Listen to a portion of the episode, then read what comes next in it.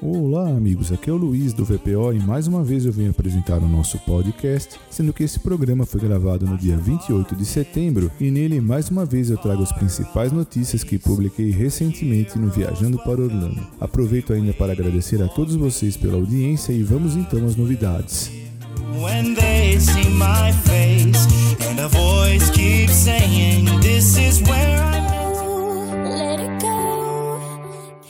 e retornará ao Disney's Hollywood Studios a partir de 5 de outubro. A experiência For the First Time in Forever, a Frozen Sing-Along Celebration, mas para tanto foram realizados alguns ajustes no palco e nos assentos para permitir o distanciamento físico apropriado. Para aqueles que apreciam as maiores estrelas da Disney e da Pixar, terão a oportunidade de assisti-las atravessando Hollywood Boulevard em paradas especiais realizadas intermitentemente ao longo do dia a qualquer momento, sendo que os visitantes não são informados sobre os horários das apresentações para evitar aglomerações. Cada desfile apresenta personagens desfilando pelas ruas como Mickey Mouse e Edna Mode em coloridos conversíveis personalizados da Chevrolet. Mickey Friends Motorcade destaca Mickey Mouse, Minnie Mouse, Pluto e seus amigos Tico e o Teco, acompanhados por uma trilha sonora animada inspirada em curtas de desenho animado da Disney. Já o Pixar Paws Motorcade conduz os incríveis Woody, Buzz Lightyear e outros pela avenida, acenando para os seus fãs ao som do Green Army Drum Corps. Já o Disney Junior Stars Motorcade traz seus favoritos personagens de TV como Fancy Nancy, Doc McStuffins, Vampirina ao Hollywood Boulevard. Os fãs do Disney Junior também são convidados a se divertir no Disney Junior Play and Dance no Animation Courtyard.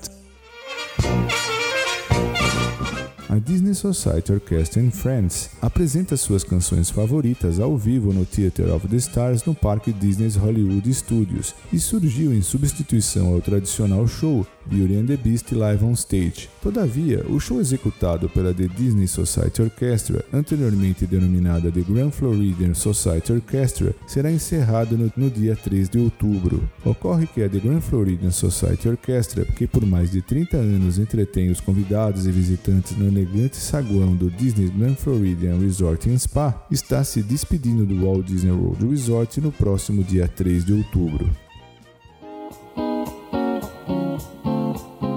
E vamos falar agora sobre Disney Springs, onde além de boa comida e ótimas lojas, você pode contar também com uma oferta especial no Weekdays at Disney Springs, pois agora os visitantes já podem aproveitar descontos de até 20% em itens selecionados do menu em 20 restaurantes. Essas ofertas estarão disponíveis de segunda a quinta-feira, todas as semanas até o dia 29 de outubro.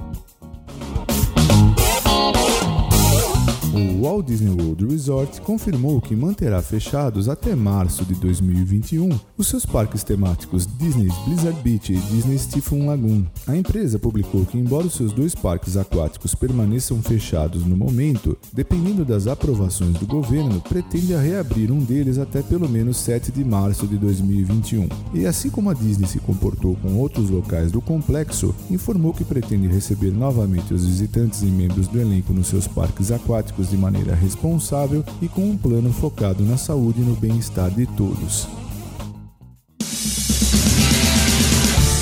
Disney informou que, em virtude deste período incomum que atravessamos por conta da pandemia, os organizadores de corridas em todo o mundo pausaram a realização de eventos presenciais que atraem grandes multidões. E a Walt Disney World Marathon Weekend e a Disney Springs Half Marathon Weekend do próximo ano também serão convertidas em eventos virtuais semelhantes ao Wine and Dine Half Marathon Weekend de 2020. Os participantes que se inscreveram em Run disney.com terão a opção de receber o reembolso total pela corrida e aqueles que estão registrados com um endereço de correspondência nos Estados Unidos podem converter o seu registro existente para um novo evento virtual que pode ser concluído em casa, em uma pista de corrida local ou na sua pista de corrida favorita.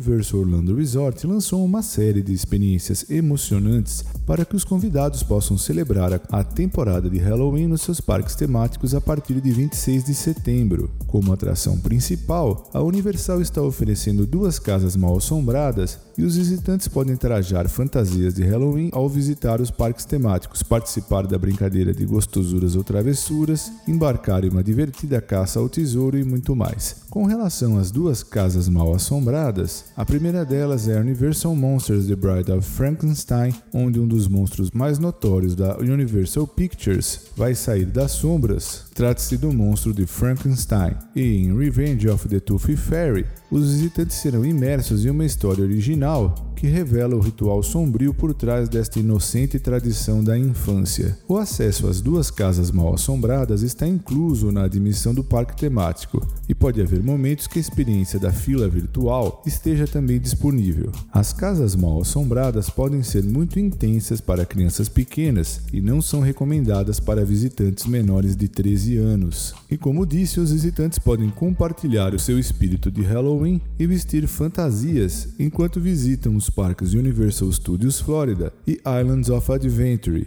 e especificamente no Parque Islands of Adventure, os visitantes até 12 anos podem fazer parte da experiência Gostosuras ou Travessuras para coletar doces de Halloween em lojas marcadas com a sinalização de abóbora, e também os visitantes podem participar da perseguição aos espantalhos no Universal Orlando. Trata-se do Universal Orlando Scarecrow Stalk, uma nova caça ao tesouro que leva os visitantes a encontrar espantalhos únicos e colecionar selos de 13 lojas em todo o parque. Concluída a brincadeira, um mimo de Halloween aguarda todos aqueles que concluírem a caça com sucesso. Vale ainda destacar a loja Halloween Horror Nights Tribute, uma loja imersiva onde é possível adquirir produtos do passado por tempo limitado e ter o gosto e experimentar uma variedade de quase 20 doces e itens salgados. Vale destacar que o Universo Orlando continua implementando seus procedimentos e diretrizes de saúde e segurança com foco na triagem, distanciamento e higienização, e essas práticas serão aplicadas a todas as experiências que ocorrerem nesta temporada de Halloween. As principais medidas incluem a triagem de visitantes e membros da equipe, reforçando o distanciamento social, exigindo máscaras faciais, limitando a capacidade dos parques, atrações e hotéis e aumentando os procedimentos de limpeza e sanitização e muito mais.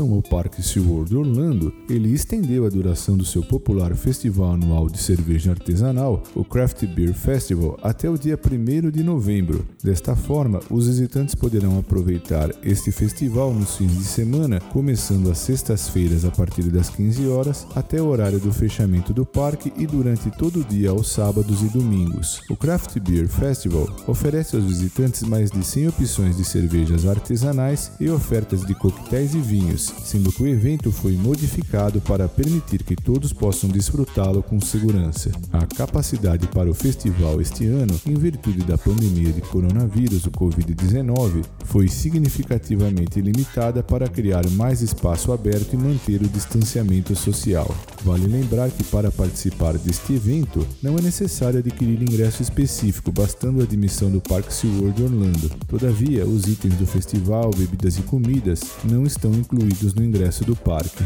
Destaque-se ainda que todos os convidados são obrigados a fazer uma reserva online para o dia que desejam visitar o parque e são encorajados a fazer isso com antecedência.